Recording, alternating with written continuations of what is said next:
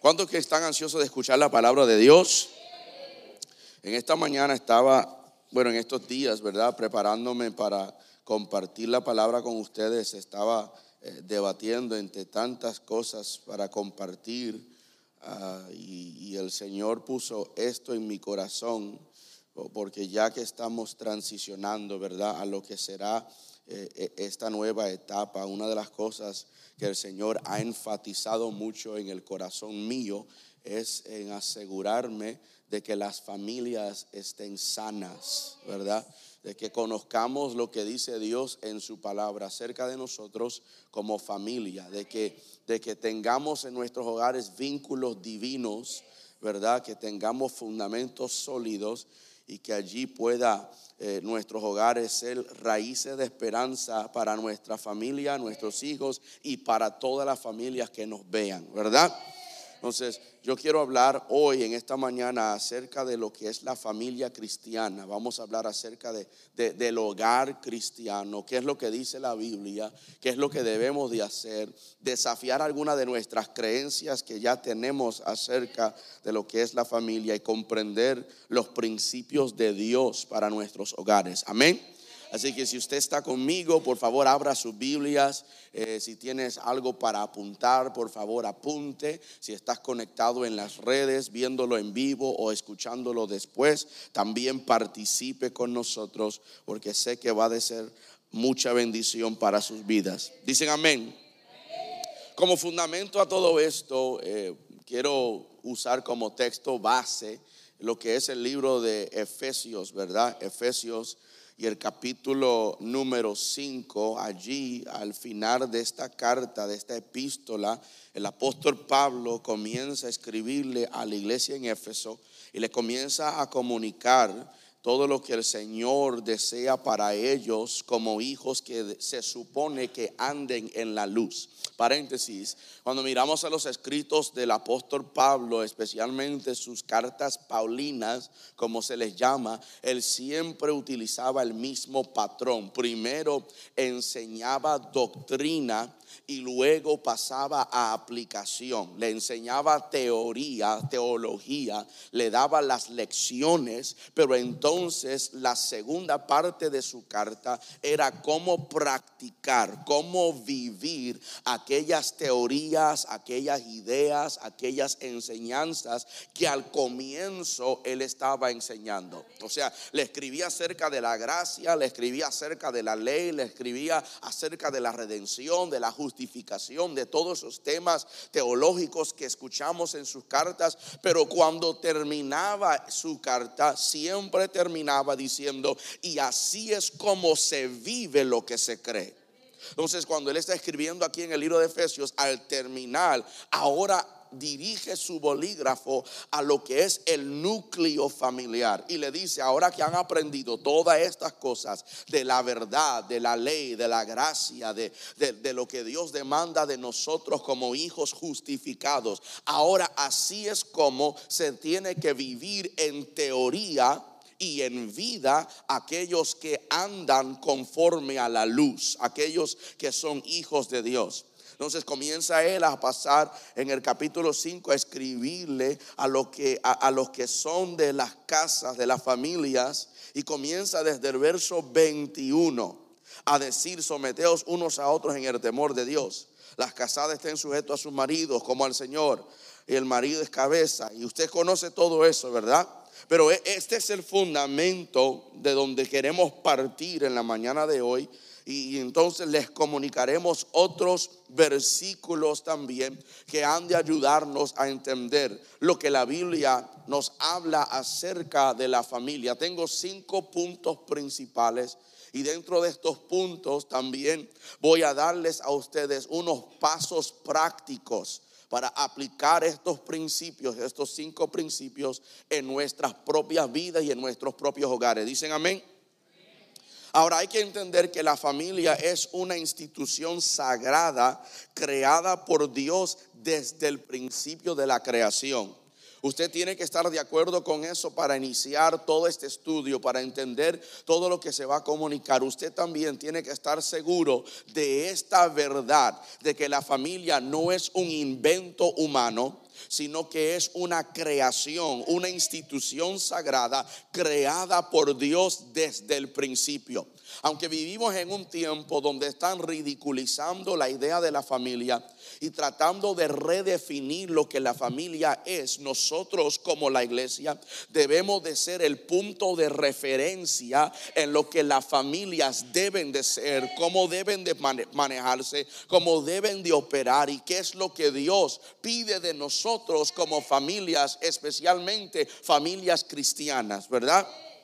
Entonces, es importante establecer el fundamento de que la familia es una institución sagrada creada por Dios desde el principio. No, repito, no es una entidad secular, no es un invento humano. Dios desde el huerto en el Edén en Génesis, en la creación, instituyó a la familia como algo que Él consagró darte de cuenta que la familia fue la institución primera creada por Dios, luego la iglesia.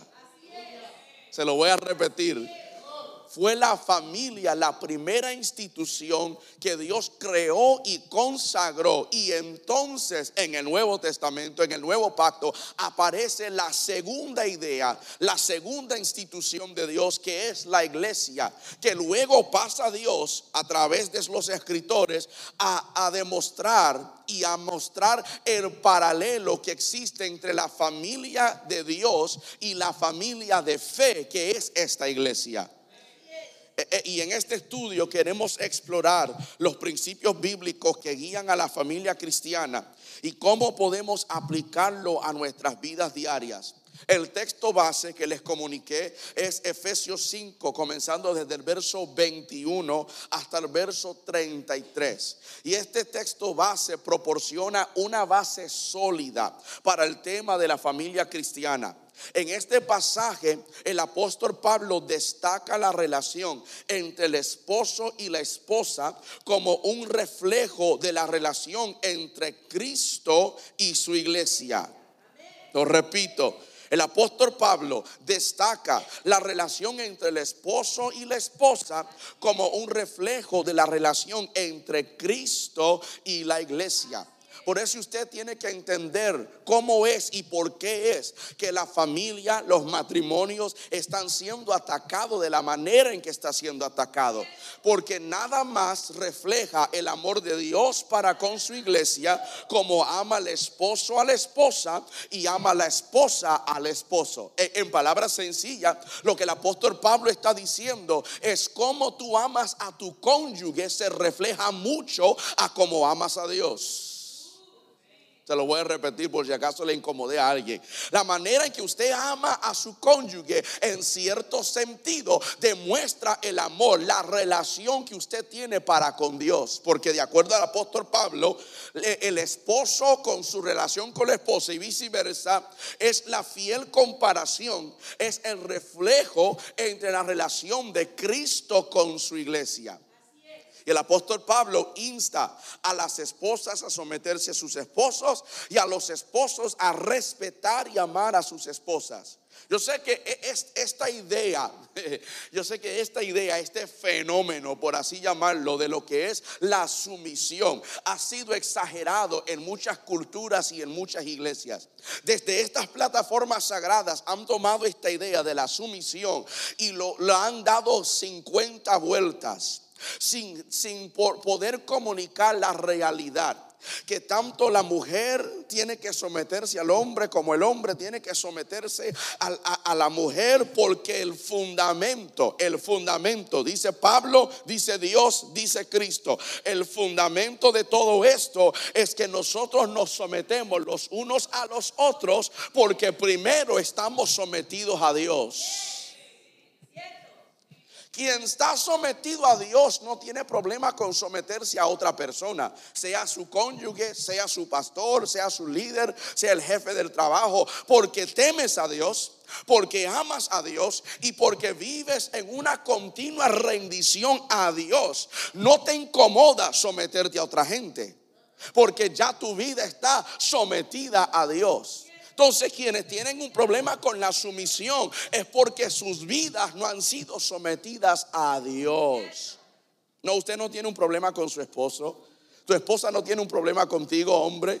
Usted tiene un problema con Dios. Porque quien no se somete aquí abajo en este mundo es porque no se ha sometido allá arriba a ese reino. Yo todavía estoy en el verso. Es lo que el apóstol Pablo dice. Antes de decir que el hombre tiene que ser el que ama a la esposa y se somete a la esposa y que la mujer se tiene que someter al hombre, lo primero que Pablo escribe es, someteos los unos a los otros en temor a Dios. Así como usted está sometido a Dios, también podrá someterte a, a su cónyuge. Él habla de que tenemos que seguir de manera sacrificial el ejemplo de Cristo. Usted está conmigo, ¿verdad? Esta enseñanza establece un fundamento para lo que son los roles o los papeles, como usted quiera decirlo, y las responsabilidades en una familia cristiana. E, este, estas escrituras, estos versículos 21 al 33, destaca la importancia del amor, de la sumisión mutua hay que hacer énfasis en eso, de la sumisión mutua. Yo, yo no puedo demandar algo que yo no estoy haciendo. No puedo, no puedo demandar algo que yo no estoy ejerciendo ni practicando. Él habla del amor mutuo, habla de la sumisión mutua y habla del respeto mutuo. Asimismo, en estos mismos versículos, el apóstol Pablo subraya cómo estas dinámicas familiares deben reflejar los principios divinos para que la familia funcione en armonía y que sea un testimonio del amor de Dios para con todo el mundo. En resumen a todo esto, nuestro, nuestro fundamento bíblico, nuestra base bíblica de Efesios 5, 21 al 33, aborda la relación conyugal desde una perspectiva cristiana, estableciendo varios principios fundamentales que impactan dinámicamente y directamente a lo que es la idea y la institución familiar y, una comprensión del diseño divino nos ayudará a vivir como hogares bendecidos y poder disfrutar de todo lo que Dios nos dice en la palabra. Mis queridos hermanos, hay cientos y cientos, literalmente yo lo busqué, hay aproximadamente, se estima que hay aproximadamente 200 a 400 versículos bíblicos que abordan directamente o indirectamente a la idea y el aspecto de las familias cristianas. Escribe eso de, 200 a 400 versículos en la Biblia, de manera directa o de manera indirecta, nos habla acerca de la idea, del concepto de la familia cristiana. Es, es, un desafío de querer proporcionar un número exacto, dicen muchos comentaristas, ya que el concepto de la familia cristiana está difundido en varios libros de la Biblia y, las discusiones sobre la familia pueden ser implícitas o explícitas. Pero la estimación aproximada es entre 200 y 400 versículos que abordan directamente o indirectamente los aspectos de la familia cristiana en la Biblia.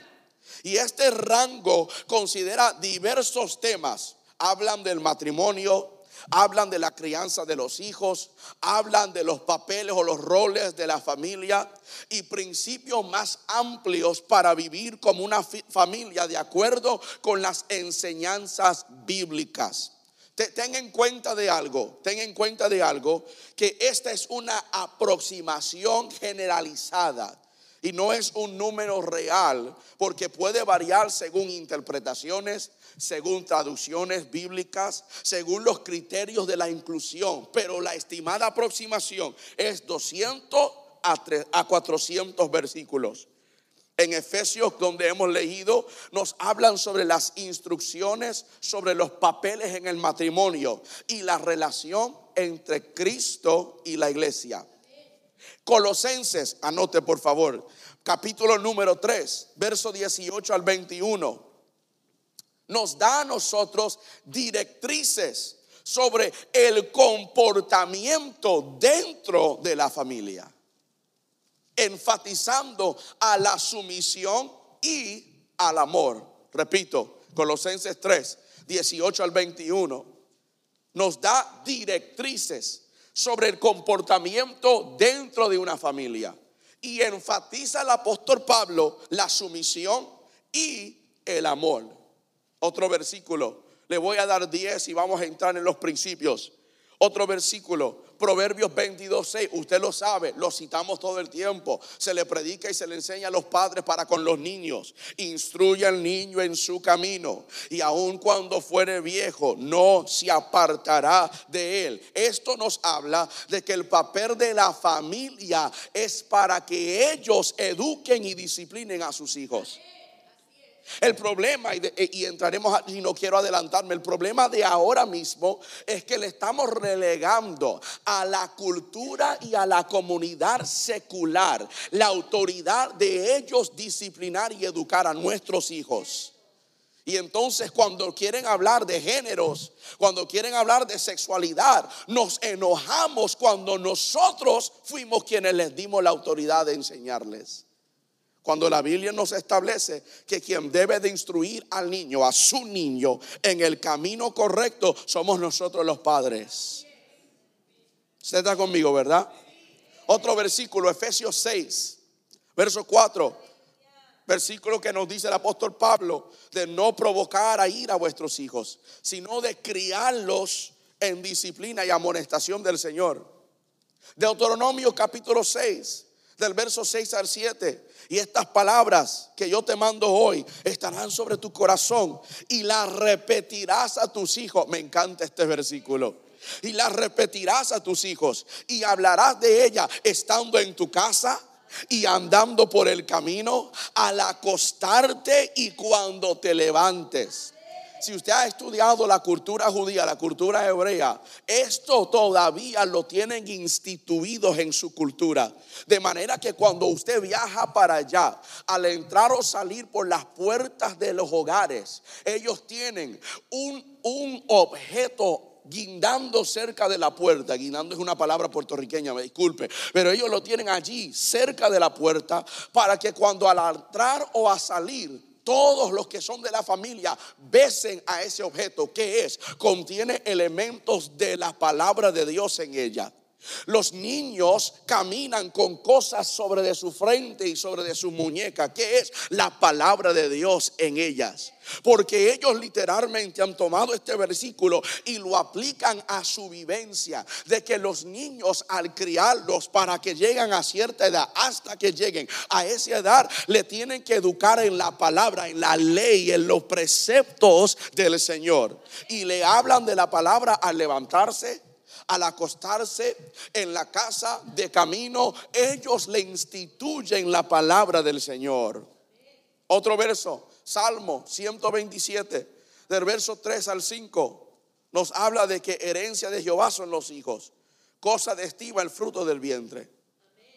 Primera de Timoteo 5, 8. Pero si alguno no provee para los suyos, para su casa, especialmente para los de su casa, ha negado la fe y es peor que un incrédulo. Se lo voy a repetir. Pablo, escribiendo al pastor joven Timoteo, le dice, predica esto desde tu plataforma sagrada. Predícale a tu iglesia que si alguno no provee para los suyos, especialmente para su casa, ha negado a la fe y es peor que un incrédulo. De cuidar de todo el mundo y no cuidar de tu casa, el apóstol Pablo dice, tú eres un incrédulo de asegurar de que todos estén bien y en tu casa hace falta de cosas, Él dice, tú has negado a la fe. Porque nuestros hogares deben ser donde primero recibe nuestra atención, nuestro amor, nuestra provisión, el calor fraternal. Allí es donde debe de estar. Usted está conmigo, ¿verdad? Estos versículos y más ofrecen una guía bíblica sobre diversos aspectos de la vida familiar, incluyendo el matrimonio, la crianza de los hijos y la conducta en el hogar desde una perspectiva cristiana. El primer principio, aquí estamos, es que el diseño divino para la familia, el diseño divino para la familia. Y el pasaje de apoyo para este principio está en el libro de Génesis capítulo 2. Anótelo, ayúdeme muchachos, Génesis capítulo 2, desde el verso 18 hasta el verso 24. Usted que ha leído la Biblia sabe dónde estamos en este momento. Estamos en el huerto donde el Señor ya ha creado a lo que es el hombre y a la mujer. Y dijo Jehová, no es bueno que el hombre esté solo, le haré ayuda idónea para él. Y Jehová Dios formó pues de la tierra toda bestia del campo, toda ave de los cielos, y los trajo a Adán para que viese cómo las habría de llamar. Y entonces que Adán llamó a los animales vivientes, ese era su nombre. Y puso a Adán nombre a toda bestia y ave del cielo y todo ganado del campo, más para Adán no se halló ayuda idónea. Entonces Jehová Dios hizo caer sueño profundo sobre Adán. Y mientras éste dormía, tomó una de sus costillas y cerró la carne en su lugar. El que hizo la primera cirugía fue Dios. La primera operación fue Dios. Lo abrió, le sacó una costilla y se lo cerró. Cerró la carne en su lugar. Y de la costilla que Jehová Dios tomó del hombre, hizo una mujer Mírame para acá. De la costilla del hombre hizo Dios una mujer. De la costilla. De la costilla para estar al lado. No debajo, no por encima, al lado. Para Dios para aquellos que predican algo contrario. Para Dios, la idea del hombre y la mujer siempre ha sido una idea de igualdad igual al hombre. Nadie sobre, nadie debajo. Siempre igual. Dios dijo entonces a Adán, esto es ahora hueso de mis huesos y carne de mi carne. Esta será llamada varona, porque del varón fue tomada. Por tanto, dejará el hombre a su padre y a su madre y se unirá a su mujer y serán una sola carne. Esto nos enseña que Dios creó a la familia como un reflejo de su diseño y plan perfecto. La unión entre el hombre y mujer es una bendición divina que forma la base de lo que es una familia. A mí no me interesa lo que el mundo esté diciendo, predicando, deseando, tratando de crear. Es imposible y seguirá siendo una imposibilidad que una familia sea prosperada y bendecida cuando no es establecido sobre la base que es un hombre y una mujer unidos por Dios. Usted puede estar en desacuerdo conmigo para una eternidad en esa idea, pero mi Biblia me dice que la unión era entre el hombre y la mujer y esa fue lo que Dios hizo y los bendijo a ellos para que entonces ellos pudieran prosperar el mundo, bendecir el mundo a través de sus frutos. El diseño divino para la familia es un tema fundamental en la palabra de Dios. Y desde los primeros capítulos de la Biblia vemos el plan perfecto de Dios para la institución familiar. Aquí en Génesis 2 encontramos la narrativa de la creación, desde la primera pareja humana, Adán y Eva, y como Dios estableció este matrimonio como una unión sagrada entre un hombre y una mujer. En este pasaje Dios declara que no es bueno que el hombre esté solo y que crea a Eva como compañera idónea para Adán.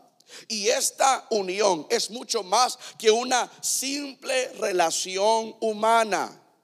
Es un reflejo de la imagen de Dios y de la relación de Dios para con nosotros.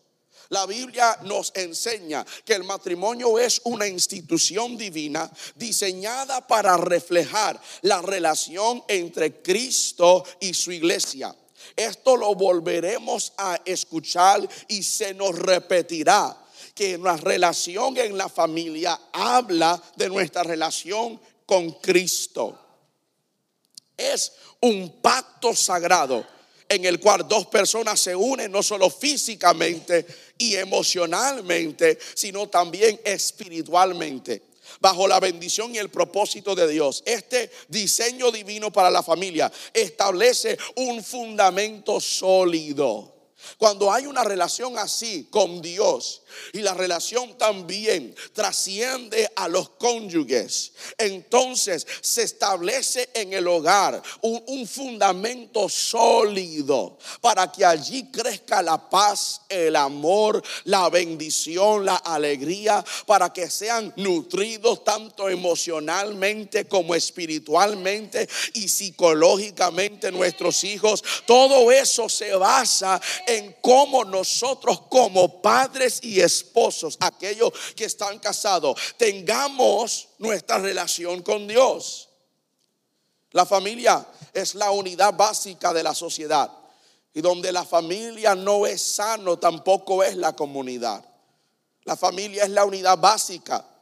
Y el lugar donde se enseña es el lugar donde se transmita los valores morales y espirituales. En los hogares los padres tienen responsabilidad de guiar a sus hijos en el camino de la verdad y enseñarles a amar y a temer a Dios sobre todas las cosas.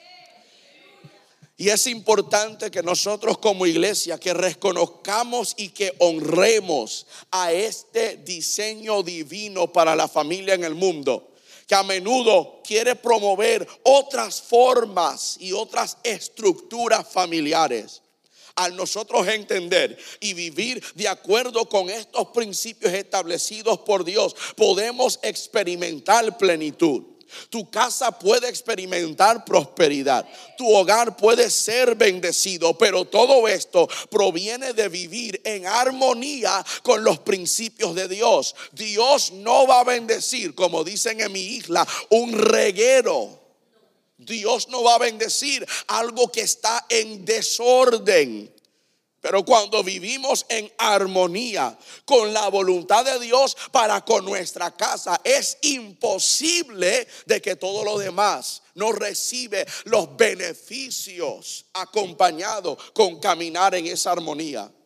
Que cada familia pueda buscar la guía y la sabiduría de Dios es nuestra oración en esta mañana que, cada una de nuestras hogares puede cumplir con el propósito divino de Dios y que nuestras casas, familias, matrimonios, hijos se conviertan en testimonios vivos del amor y de la gracia de Dios.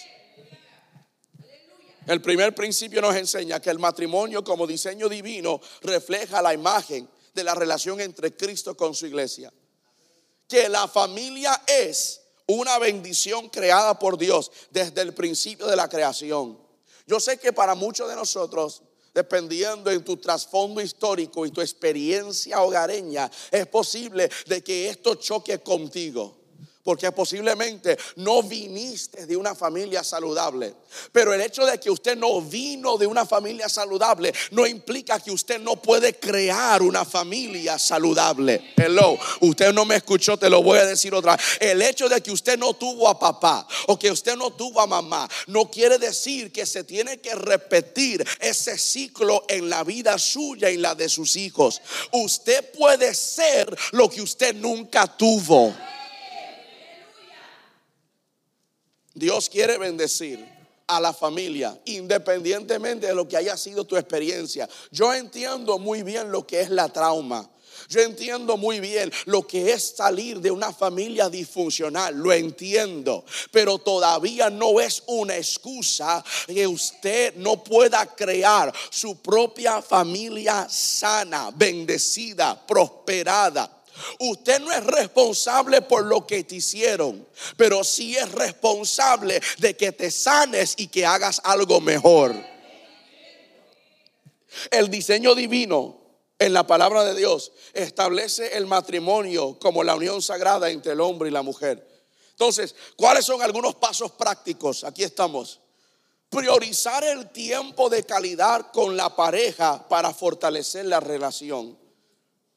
Te lo repito, mírenme para acá, que a algunos de ustedes le estamos dando consejería matrimonial 101. Pasos prácticos para mantener este diseño divino de Dios en la familia es que usted tiene que priorizar tiempo de calidad con su pareja para seguir fortaleciendo a la relación.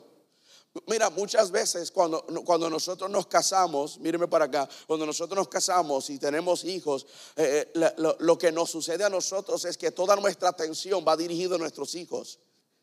Eh, es parte de lo que nos sucede. Pero muchas veces el problema está en que al darle toda nuestra atención a nuestros hijos, estamos ignorando, no de manera consciente, sino de manera inconsciente, ignorando a nuestros cónyuges. Y se nos olvida muchas veces que nuestros hijos van a criarse, se van a casar, esperamos en Dios, y se van a ir a otra casa. Y quien se queda allí contigo es su cónyuge. Pero si tu vida es completamente tus hijos, cuando ellos se van, usted no va a saber cómo vivir.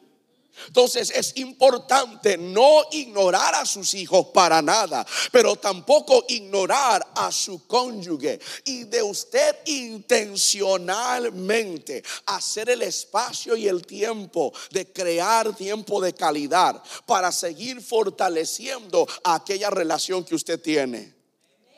De buscar recursos, de, de usted asesorarse, buscar asesoramiento cristiano para enriquecer a tu matrimonio. Vete a un, a, un congreso de matrimonios. Regístrese para una conferencia. Lea un libro, libro para ti o un libro juntos. Existen libros para pareja cristiana.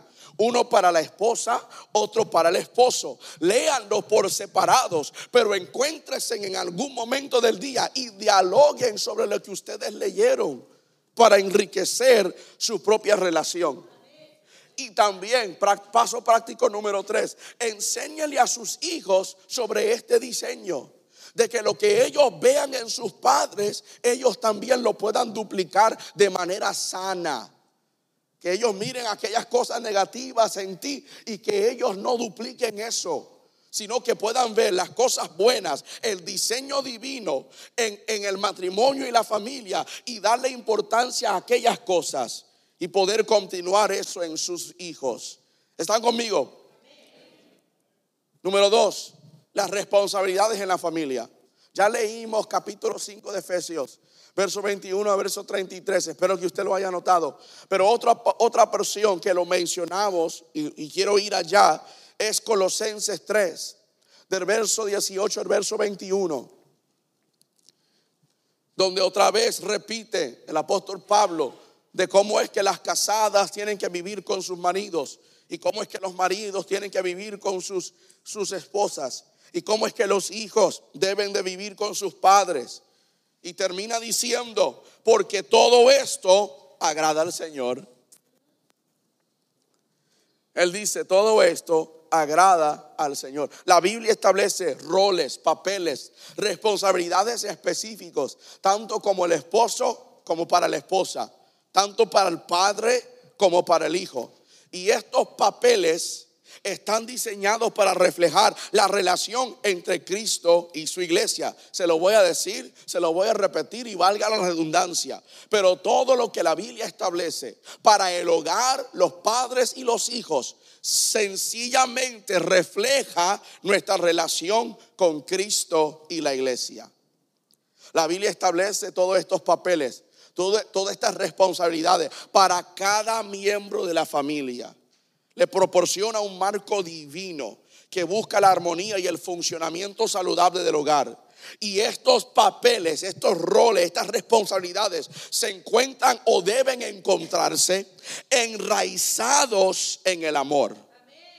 La raíz de todo es el amor. La sumisión amorosa, el liderazgo responsable y humilde en el hogar, todo esto está enraizado en el amor. Como mencionamos ya en Efesios 5, el apóstol Pablo otra vez, tanto como allá, aquí presenta una visión clara para lo que es el hogar. Exhorta a las esposas, a los esposos y a los hijos. Y los llama a todos a la sumisión mutua al amor sacrificial, de pensar en ellos antes de pensar en mí, de pensar en ellos antes de ponerme a mí primero. El problema es de que Dios nos llama a ser una familia, a ser una pareja, a ser un matrimonio. Y Él dijo, los dos serán una sola carne. Y la tensión dentro de muchos hogares y muchas relaciones es que entran a una relación que se supone que sea de que pensamos como uno, que caminemos como uno, que actuemos como uno, que vivamos como uno, y aún así están pensando como dos individuos. Y allí es donde se crean los problemas. Pero Él dice, nos está llamando, tanto en Efesios como en Colosenses, de tener una sumisión mutua, un amor sacrificial que va a crear un equilibrio en el hogar, un balance en el matrimonio. Porque todo el mundo está cumpliendo con su responsabilidad y están todos dando de su porción de amor a aquel núcleo familiar. Hay unidad, hay respeto, hay honra, hay humildad. Todo eso se ve dentro de un hogar saludable aquí en Colosenses, extendiendo este principio otra vez un poco más amplio a lo que es el ámbito familiar. Se le instruye a las esposas lo mismo, se le habla a los esposos lo mismo, se le dice a los hijos que obedezcan igualmente, porque esta es la estructura de Dios para la casa. No es simplemente una imposición autoritaria del apóstol Pablo. Él está dándole a la iglesia, tanto de Colosense como la nuestra, una guía amorosa, tratando de buscar el bienestar y la felicidad de cada miembro en la familia. Nadie en tu hogar debe de sentirse desvalorado, tanto como la esposa y el hijo, tanto como el esposo y los hijos. Nadie debe de sentirse desvalorado en la casa. ¿Por qué? Porque Dios nos ha dado una guía amorosa de cómo cada persona debe de recibir el mismo bienestar, la misma felicidad y la misma medida de amor. Cada miembro. El liderazgo del esposo no debe ser un liderazgo dictatorial. Míreme para acá.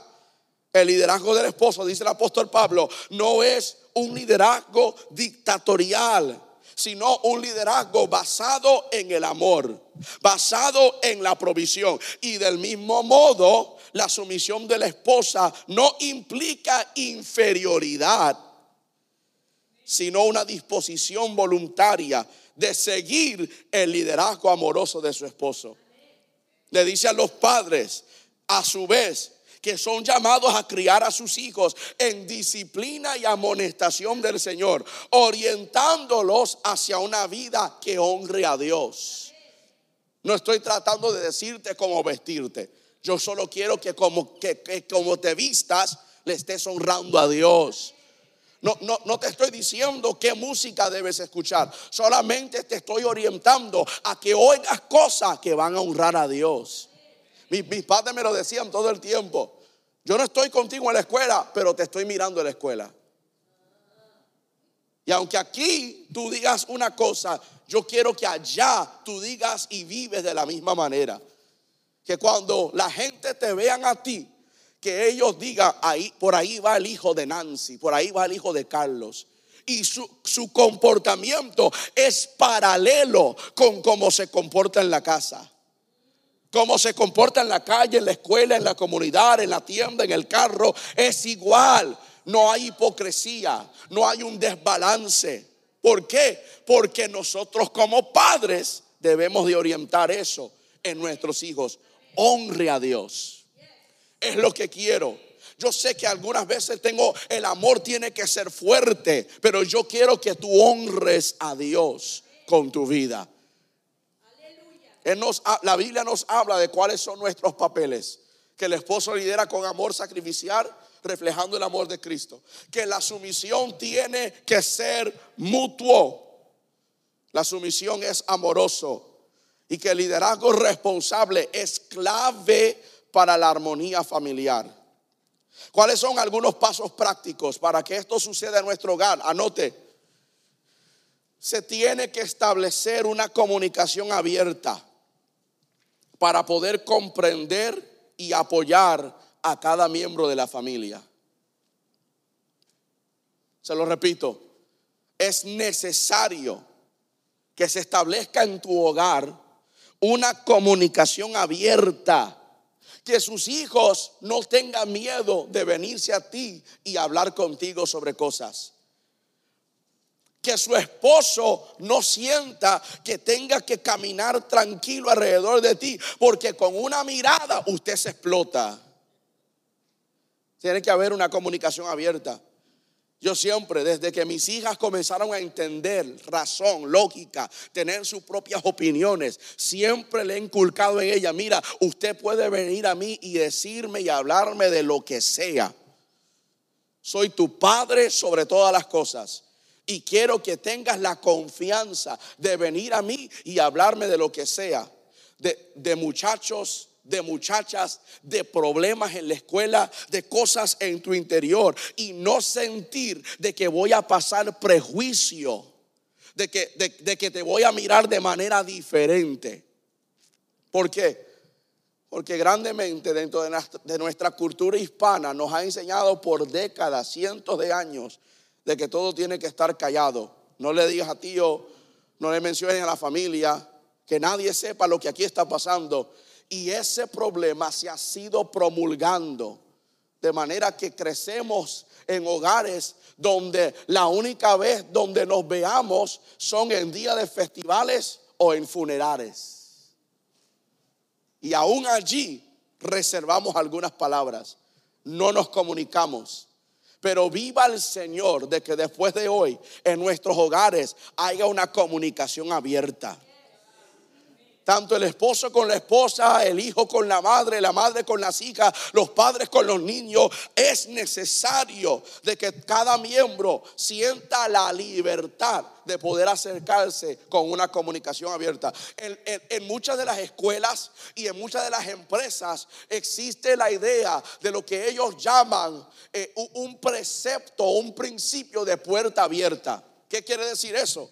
Que cuando algún empleado tenga alguna inquietud, alguna bronca, como dicen algunos de ustedes, algún problema, la puerta está abierta. Pueden acercarse al gerente y decir, mira, yo estoy enojado con usted. ¿Para qué? Porque no me pagan bien, porque no me están ayudando. Lo que sea, en la casa debe ser lo mismo. Que siempre las puertas estén abiertas para que se pueda comunicar tanto nuestras ideas como nuestras frustraciones. ¿Está conmigo? Busque la oportunidad de servir y apoyarse mutuamente. Y sobre de todo, se necesita un altar familiar. Leer juntos la Biblia, discutir sobre los principios, hablar acerca de lo que la Biblia dice, orar juntos, orar por separados, adorar juntos, adorar por separados. ¿Sabe? Una de las cosas, no le estoy diciendo que usted lo tiene que hacer, pero en mi casa, en mi casa, mis hijas tienen un dispositivo, tienen su celular y también tienen una tableta. Y es ley en mi casa que cuando ellos llegan de la escuela, primero se termina la tarea, luego se limpia cualquier reguero que hay en el cuarto. Después de eso se come algo. Y si usted quiere usar cualquier de sus dispositivos, necesitas tomar por lo menos una hora de leer la Biblia y de hacer algo con Dios. Le pregunto, ¿leíste hoy? No, pues entrégame el celular. Porque ya tú sabes lo que aquí es ley.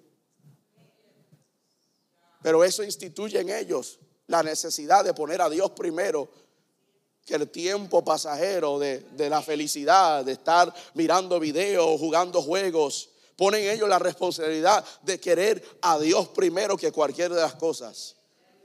Nuestras hogares necesitan eso se necesita, número, principio número tres, a ver si terminamos a tiempo aquí. Amor y respeto en la familia. Efesios 5, verso 25 y primera de Pedro, capítulo 3. Aquí el apóstol Pablo y el apóstol Pedro habla del amor sacrificial del esposo y el respeto de la esposa. Otra vez, la misma idea se sigue comunicando ¿Por qué? Porque estos principios y este comportamiento refleja el amor incondicional de Cristo por su iglesia. Primera de Pedro capítulo 3 y el verso número 7. En Efesios Pablo destaca la importancia del amor en la relación. Maridos, amar a vuestras mujeres, así como Cristo amó a la iglesia y se entregó a sí mismo por ella. Habla del amor sacrificial. Y también, primera de Pedro 3 y 7, destaca la importancia del respeto hacia la esposa, reconociendo su valor y tratándola con honor. Este respeto mutuo crea un ambiente en el cual ambos florecen, tanto en el amor como en la confianza. Cuando los esposos aman y respetan a sus esposas y viceversa, se construye una base sólida para la convivencia familiar. Principio o pasos prácticos, antes de pasar al principio 4. Paso práctico, expresar el amor a través de acciones cotidianas diarias, demostrando cariño, consideración. Establecer momentos regulares de comunicación para comprender las necesidades y las expectativas de cada miembro ¿Saben lo que he aprendido en el tiempo donde he podido sentarme con muchos matrimonios y familias? Que las frustraciones comunicadas son simplemente porque habían expectativas que no se comunicaron. Mírenme para acá que se lo voy a repetir. Muchas de las frustraciones familiares solo provienen de expectativas personales que nunca fueron comunicados. Yo no puedo leerte la mente. Y a veces, a veces puedo leerlo y cuando no, usted me lo tiene que decir. Eso es algo que mi esposa y yo siempre nos comunicamos. Hay momentos donde, donde la miro y ya sé lo que ella quiere. Ella dice, bebé, y ya estoy, eh, quieres esto, quieres aquello, quiero lo otro, se, me faltó. ella dice, no, no, no, otras cosas. Porque hay momentos donde usted puede entender a su cónyuge viviendo X cantidad de años. Pero también cuando hay hay expectativas que no han sido comunicados, allí es donde nace frustración. Pero cuando usted quiere en su hogar mantener el amor y el respeto, es necesario que usted comunique sus necesidades personales y sus expectativas. Hablamos ya acerca de la educación y la disciplina familiar, de que Dios nos llama a nosotros a instruir a nuestros niños en el camino esencial para su desarrollo espiritual. Nos habla de la disciplina amorosa, de buscar la corrección y el crecimiento. Y es importante establecer en nuestros hogares rutinas educativas, utilizar la disciplina, mirar a lo que otros hacen y hacer esos mismos patrones en nuestro hogar, de involucrar a nuestros hijos en la lectura bíblica, en la oración, yo me desarrollé en el ministerio porque cuando yo me levantaba por las mañanas veía a mi padre en la sala orando y decía, no sé por qué lo hace, pero voy a empezar a hacerlo también.